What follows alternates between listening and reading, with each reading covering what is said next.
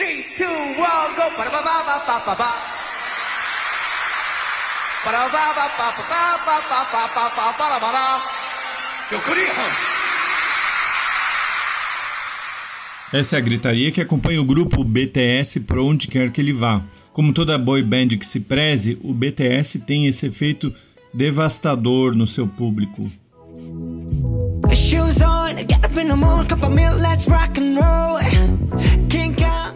E foi-se o tempo, né, Camilo? Desse estigma de que boy bands são só para meninas adolescentes. O BTS é um dos grupos mais populares do mundo hoje de todo esse colosso que é o pop produzido na Coreia do Sul, ou K-pop, um fenômeno que a gente abordou aqui no Escuta em junho de 2019, o BTS é o nome mais vendável e impactante. O último álbum do BTS, Map of the Soul 7, chegou ao primeiro lugar na parada americana de sucessos em março de 2020, repetindo o mesmo feito do álbum anterior da banda. Em novembro de 2020 saiu mais um álbum do BTS, B, só B como ser em inglês. E detalhe, esses álbuns, assim como os anteriores, são todos majoritariamente cantados em coreano.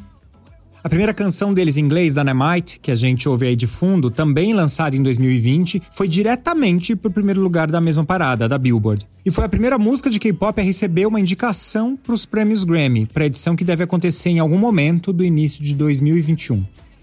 Esse êxito avassalador incentivou a Big Hit Entertainment, a produtora que criou o grupo, a vender ações na bolsa de valores sul-coreana. Mais um sucesso na conta da banda. É, mas dá pra gente dizer que o BTS é a encarnação atual de um formato muito tradicional da música pop, que são as boy bands ou bandas de meninos. E mesmo o BTS sendo formado por sete indivíduos do gênero masculino, que hoje estão perto da casa dos 30 anos, ainda assim as pessoas se referem a eles como uma boy band. E eles começaram assim, afinal. Em 2010, ano em que a banda iniciou, eles tinham entre 13 e 17 anos. As boy bands são conjuntos formados por garotos bonitos e jeito de gente boa, cada um com um papel e personalidade distintos. Na sua maioria, são projetos musicais desenhados cuidadosamente por produtores e empresários para provocar o máximo de impacto emocional no seu principal público-alvo, as meninas, adolescentes e jovens. E não à toa, né, Camilo? Essa faixa etária, que vai de uns 14 até os 24 anos, é uma das mais cobiçadas do mercado consumidor, porque tem o poder de influência em apontar leituras do presente e direções do futuro, mas também porque é o público que forma os consumidores adultos de amanhã.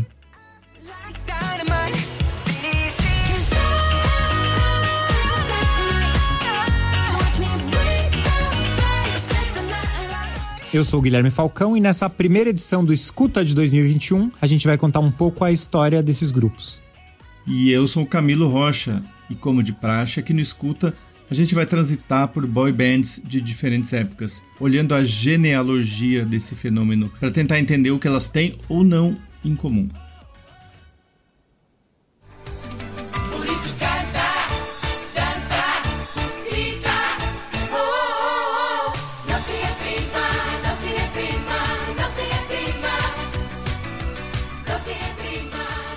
Bom, eu como garoto adolescente que gostava de rock odiava boy bands. Na época, o Fervor era o grupo porto-riquenho Menudo e seu hit Não Se Reprima.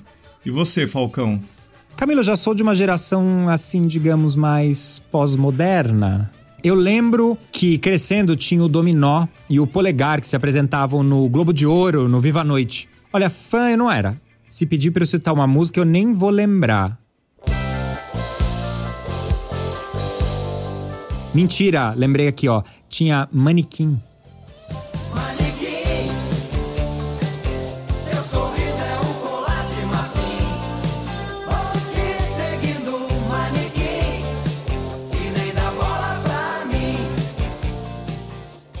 Mas te confesso que até hoje, Camilo, se você tocar uma I Want It That Way dos Backstreet Boys eu vou cantar junto com empolgação, puxando a camisa, estourando os botões, sabe? Gesticulando com carinha de carente e tudo.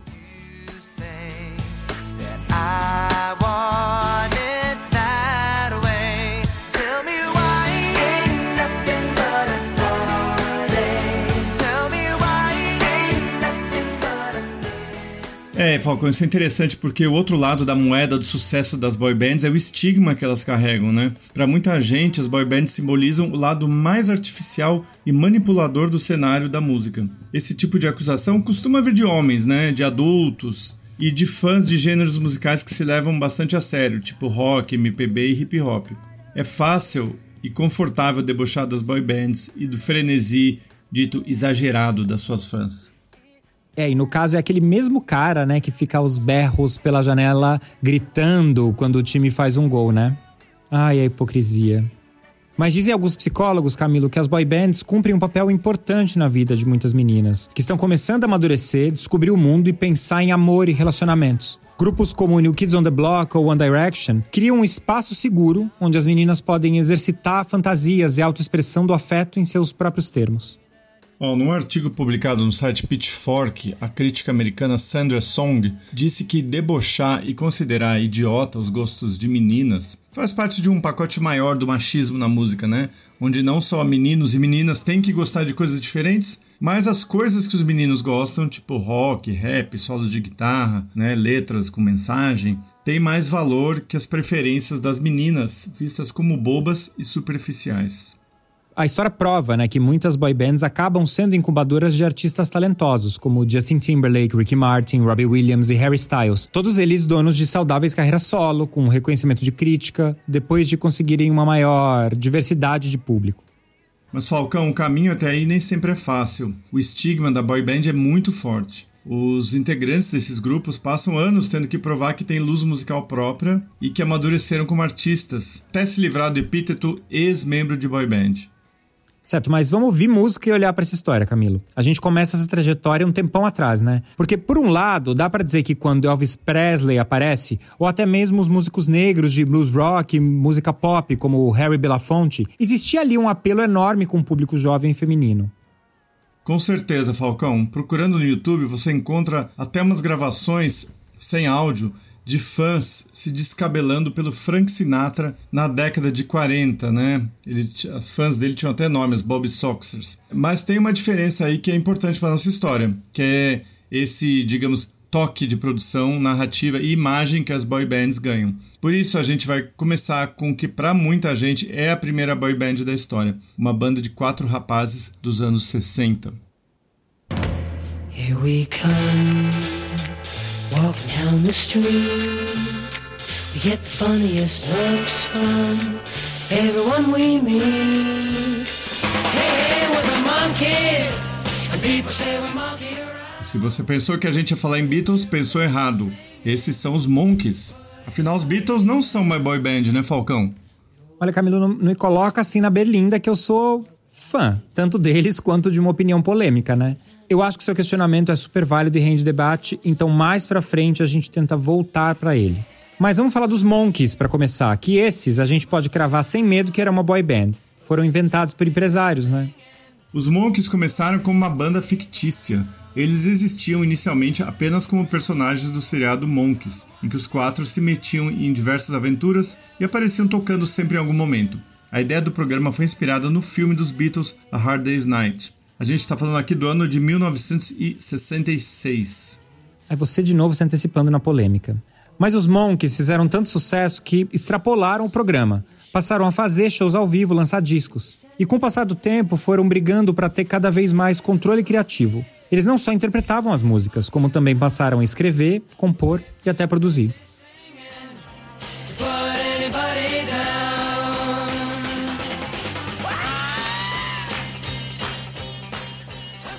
Loucura, audições para músicos cantores de folk e rock para a nova série de TV. Papéis de protagonistas para quatro garotos insanos entre 17 e 20 anos de idade. Era assim o texto do anúncio que foi colocado pelos produtores Bob Rafelson e Bert Schneider em jornais do show business californiano, procurando pelos jovens que iriam compor os Monkeys. E a ironia é que eles começaram querendo ser como os Beatles. Era essa a premissa do seriado, né? E acabaram se tornando um dos grupos mais importantes dos anos 60. Daí nos anos 70 vieram os Osmonds e os Bay City Rollers. Os Osmonds, que eram irmãos e Mormons, tinham um som que lembrava demais um outro grupo dessa época e que já vi gente chamar também de boy band, o Jackson 5. Vamos comparar.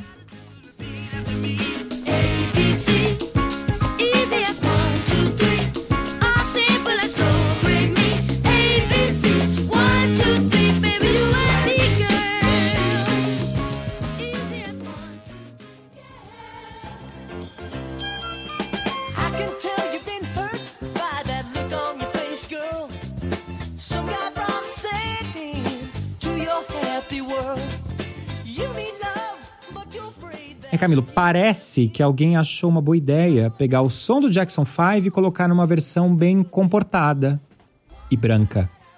Mas sabe que ninguém se lembra dos Osmonds, né? Nem as rádios de nostalgia nos Estados Unidos tocam suas músicas.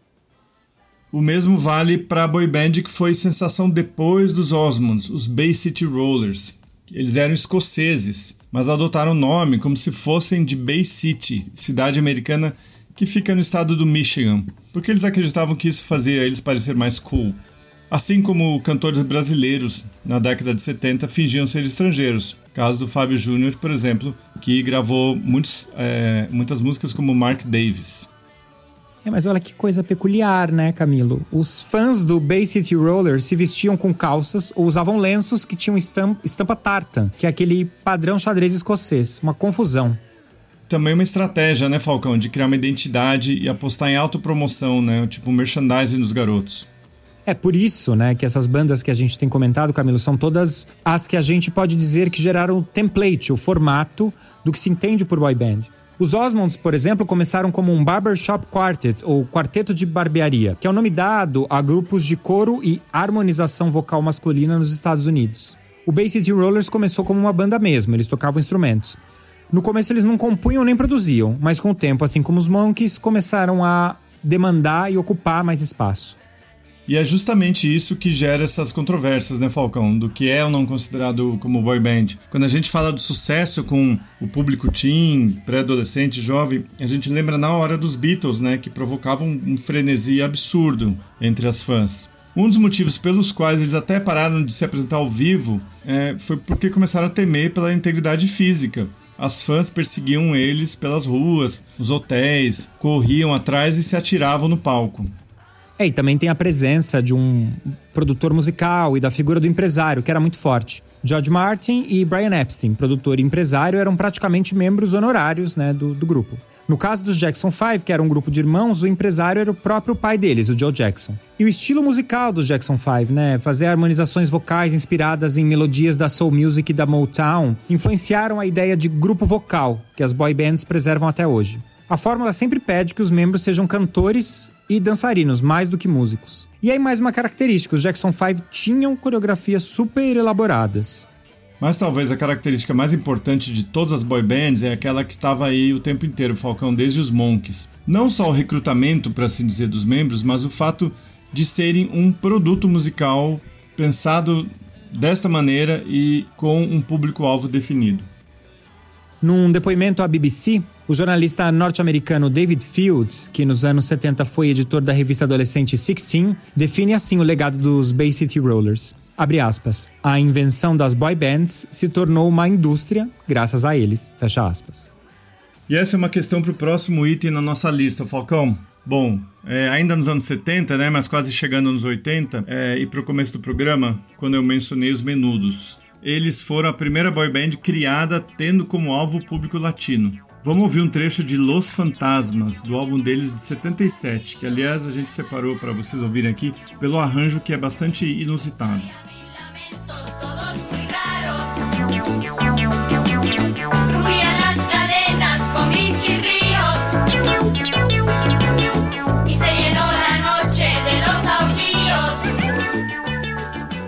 A primeira formação do Menudo era composta por uma dupla de irmãos, o Salaberry, e um trio, os Melendes, também irmãos, que foram reunidos pelo produtor Edgardo Dias, que inclusive era primo dos Melendes. As idades dos garotos variavam entre 9 e 13 anos de idade, ou seja, boy, garoto mesmo. Um fator importante na composição do grupo, que teve diversas formações com o passar dos anos, era o de que sempre que um dos membros atingisse 16 anos de idade, ficasse muito alto ou a voz amadurecesse, ele era substituído por um novo garoto. Ou seja, a gente viu aí a fórmula se consolidar de vez e se assumir como conceito mercadológico. Tanto que muitos anos mais tarde, quando um dos membros do Menudo resolveu se lançar em carreira solo, ele reapareceu completamente irreconhecível e já adulto.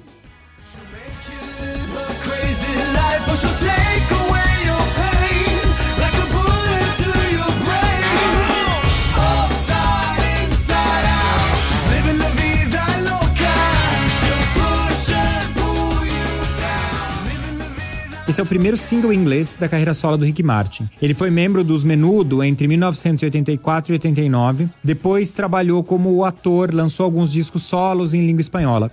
Mas em 99 ele se lançou ao mercado norte-americano e europeu com esse single, parte de um álbum que trazia composições produzidas até por William Orbit, que havia trabalhado com a Madonna no álbum Ray of Light. A música foi um sucesso e a carreira e a figura do egresso menudo se tornou cada vez mais forte. E é no começo dos anos 80, né, Falcão, que a gente começa a adentrar na fase, digamos, áurea das boy bands, né, Falcão? Entra em cena o produtor americano Maurice Starr, nome por trás de não apenas uma, mas duas das maiores boy bands dos anos 80, o New Edition e o New Kids on the Block. E lembra lá atrás que a gente havia comentado sobre harmonização vocal e inspiração na soul music? Era justamente essa marca registrada das bandas gestadas por Maurice, que já vinha de uma carreira musical. Larry Curtis Johnson, que era seu nome de batismo, tinha sido membro do Johnson Crew, um grupo de electro do hit Space Cowboy. Depois ele tentou uma carreira solo, mas não vingou como artista, e foi daí que ele teve a ideia de criar uma banda para interpretar as canções que ele compunha. E foi em um dos seus shows de talento que Maurice descobriu os rapazes do New Edition, se apresentando como um quinteto vocal. Em parceria com o grupo, ele escreveu e coproduziu o primeiro álbum deles, Candy Girl, esse também é o nome da faixa, que foi direto para número 1 um das paradas.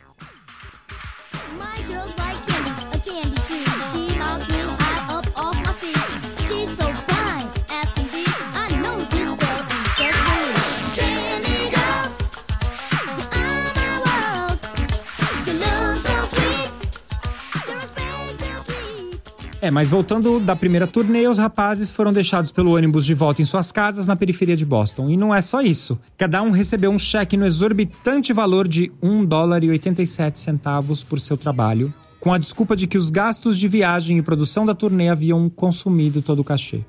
Bom, esse tratamento fez com que eles rompessem o contrato com o Morris Star.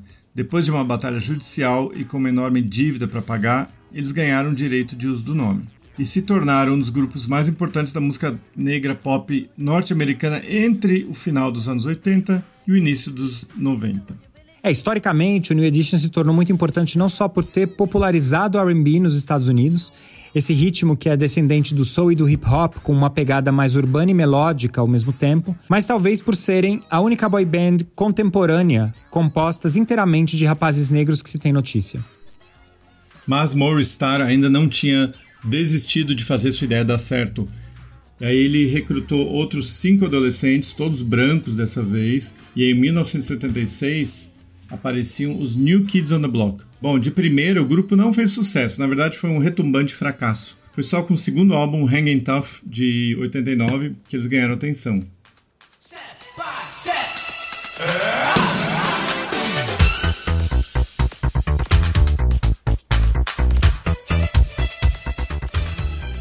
E lá pelo terceiro álbum, em 1990, veio o real estouro. O álbum Step by Step, que foi sucesso de vendas não só nos Estados Unidos, mas também no Reino Unido, no Japão, aqui no Brasil.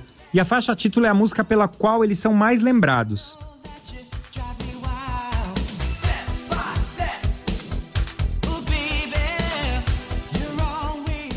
Nessa altura, os membros da banda também já recebiam crédito de escrita e produção das canções. E entre eles estava Mark Mark ou Mark Wahlberg, que foi de membro de boy band a rapper, modelo de cuecas e se tornou anos depois um ator versátil e premiado. O New Kids on the Block durou até 94, mas a fórmula para a criação das boy bands estava finalmente aperfeiçoada. Começaram a surgir outros grupos, é, tanto com som mais urbano e R&B, tipo Color Me Bad ou Boys to Men, e também é, versões mais pop, né, como o grupo inglês Take That, criado pelo produtor Nigel Martin Smith, e que revelou o cantor Robbie Williams, que saiu carreira solo no início dos anos 2000. São eles que a gente ouve aí de fundo, com um de seus singles mais conhecidos, Back for Good, que aqui no Brasil foi até trilha de novela.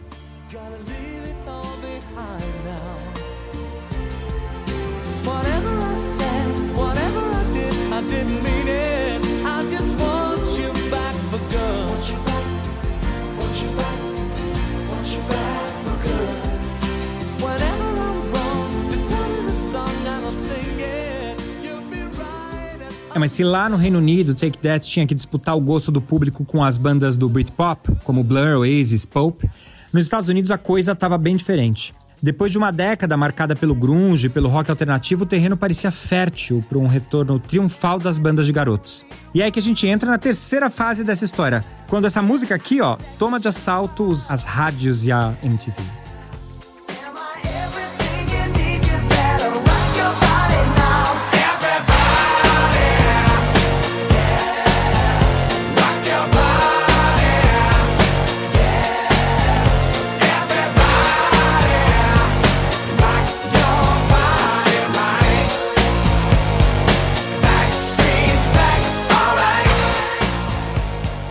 Bom, esses aí, claro, né, são os Backstreet Boys, que levavam esse nome em referência ao Backstreet Market, o mercado de pulgas na cidade de Orlando, na Flórida, que era um ponto de encontro de adolescentes.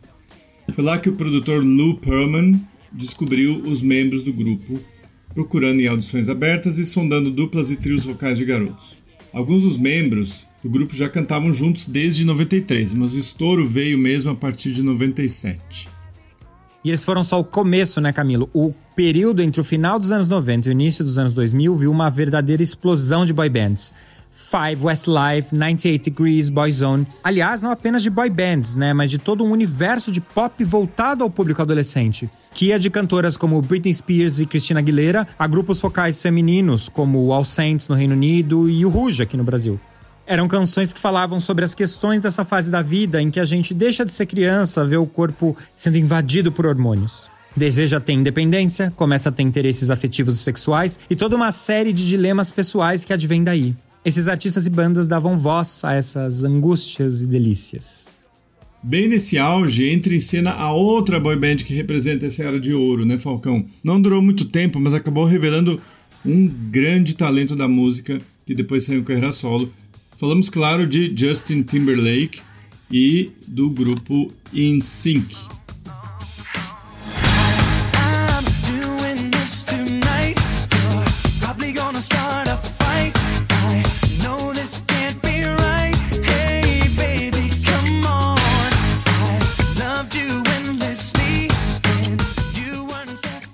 Até a própria MTV, que tem aí uma grande parcela de responsabilidade né, na, na projeção das carreiras e das canções desses grupos, criou a sua própria boy band. Era um esquema meio The Monkeys, né? O grupo se chamava Together, com o TO do Together como dois, e era uma espécie de paródia em formato de seriado televisivo.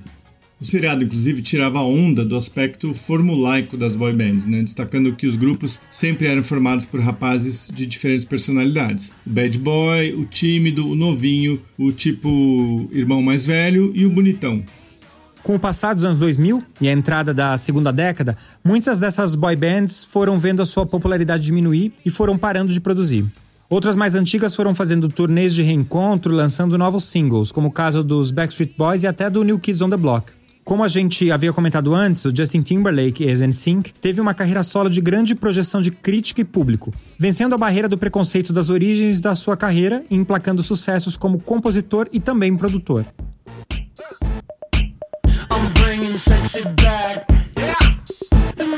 Boys don't know how to act. Yeah. I think it's special what's behind your back. Yeah. So turn around and I'll pick up the slack. Yeah. Take to the bridge.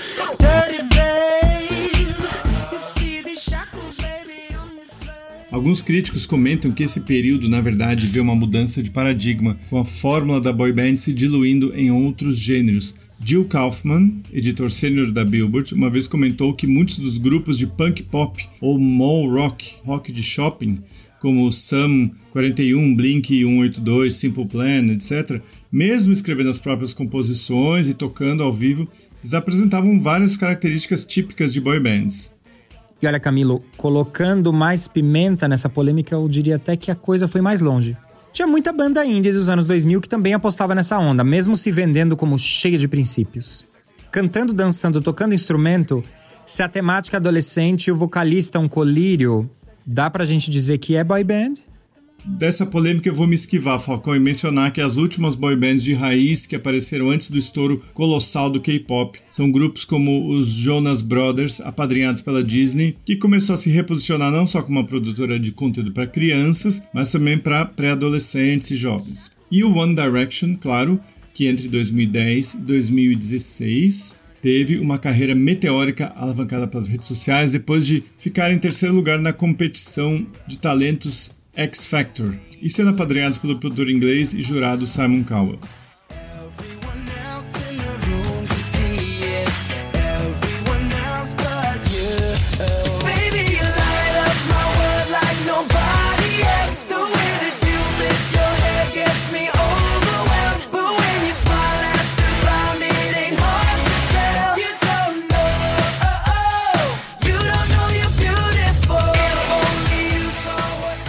One Direction hoje leva a pecha de ser uma das boy bands ocidentais com o maior número de vendas. São 70 milhões de discos vendidos. Estão à frente do próprio NSYNC, por exemplo. E também revelaram talentos longevos, seja correndo pelas ruas da Itália, cantando de calça larga ou posando de vestido na capa da Vogue, a carreira solo do Harry Styles exige respeito.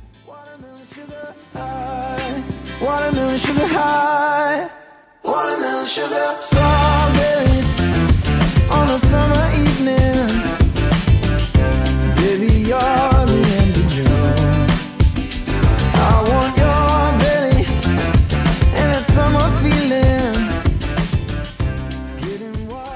E assim a gente chega na fase atual das boy bands, né, Falcão, dominada pelos astros do K-pop.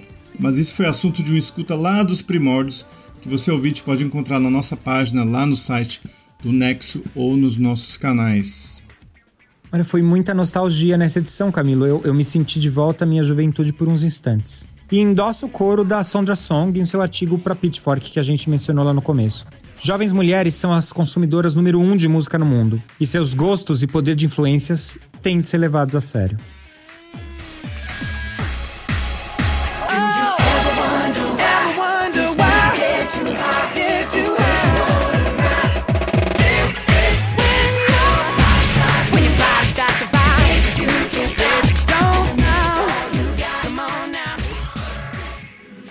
Esse é o primeiro escuta de 2021. Isso significa que é hora de darmos as primeiras dicas musicais para esse ano que se inicia. Falcão, o que, que você indica para os nossos ouvintes?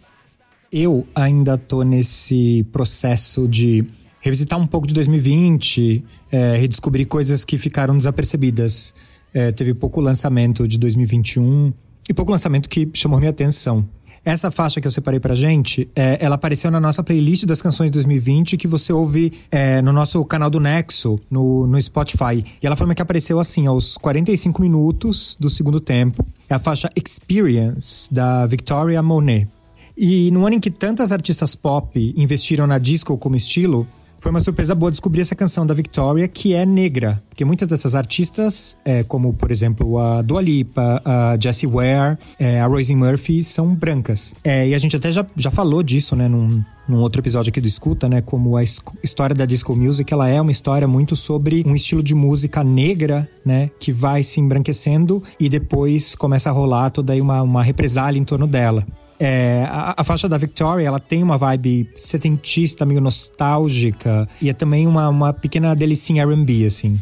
E uma coisa que eu acho interessante é o refrão da música. Tem uma parte em que ela fica repetindo várias vezes. Espero que essa experiência possa fazer você mudar.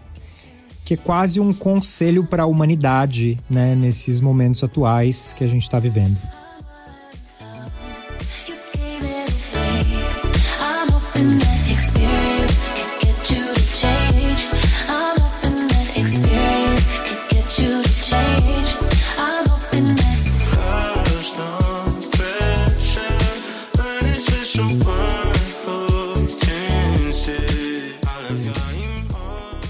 Maurício, que segue nesse novo ano fazendo a nossa produção e edição de som sua vez. O que você tem ouvido e que você recomenda para os nossos ouvintes? A minha indicação é algo que está rolando há um tempinho. É o EP Prantos Pandêmicos da Letrux. A proposta desse projeto é que cada integrante da banda pegue uma das músicas do último disco, o Letrux aos Prantos, e faça sua nova versão. É um novo olhar, uma nova abordagem para uma música já lançada. Vale lembrar que o Letrux aos Prantos foi lançado no dia 13 de março de 2020, ou seja, ali bem no começo da pandemia, já que a OMS declarou a pandemia no dia 11 de março de 2020, dois dias antes do disco ser lançado. O EP vai contar com cinco músicas e até agora quatro delas já foram lançadas. Eu vou deixar aqui com vocês tocando a nova versão de Dorme com essa. Espero que gostem. Eu delirei, achei que te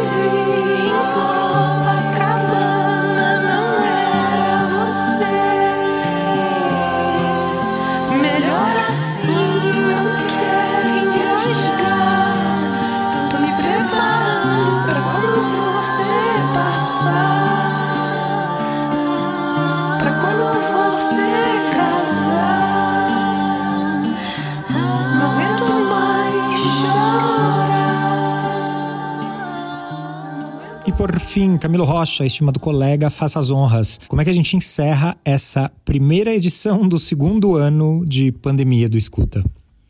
Ó, Falcão, a gente encerra com música para dançar, porque dançar é uma das coisas que tem feito muita falta para mim nessa pandemia. E tenho certeza que para você também, assim como para muita gente que nos ouve. Claro, a gente dança em casa, dança em festa no Zoom, mas isso está muito longe do que a gente precisa, né? Pois faltam as pessoas, a social, enfim, todo aquele, aquele calor humano. Bom, quando chegar a época que a gente puder dançar de novo, em público, é, eu espero dançar faixas desse segundo disco do Bicep, que é uma dupla irlandesa que faz uma música eletrônica bastante emocional com um forte acento melódico.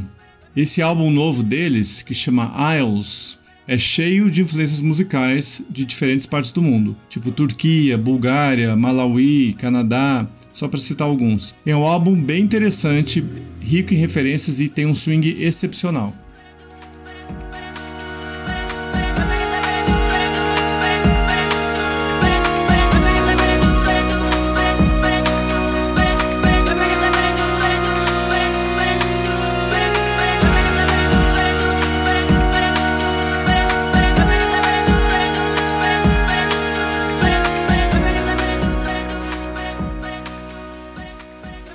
Ficamos por aqui. Me despedindo, sou Guilherme Falcão e quero dedicar essa edição para nossa colega lá na Gama Revista. Belle, um beijo. E eu sou Camilo Rocha. Obrigado pela companhia, querido ouvinte. Esse foi o Escuta, com roteiro e narração de Camilo Rocha e Guilherme Falcão, edição de Letícia Arcoverde, para quem a gente também dedica essa edição, e produção de som de Maurício Abad. Até mais.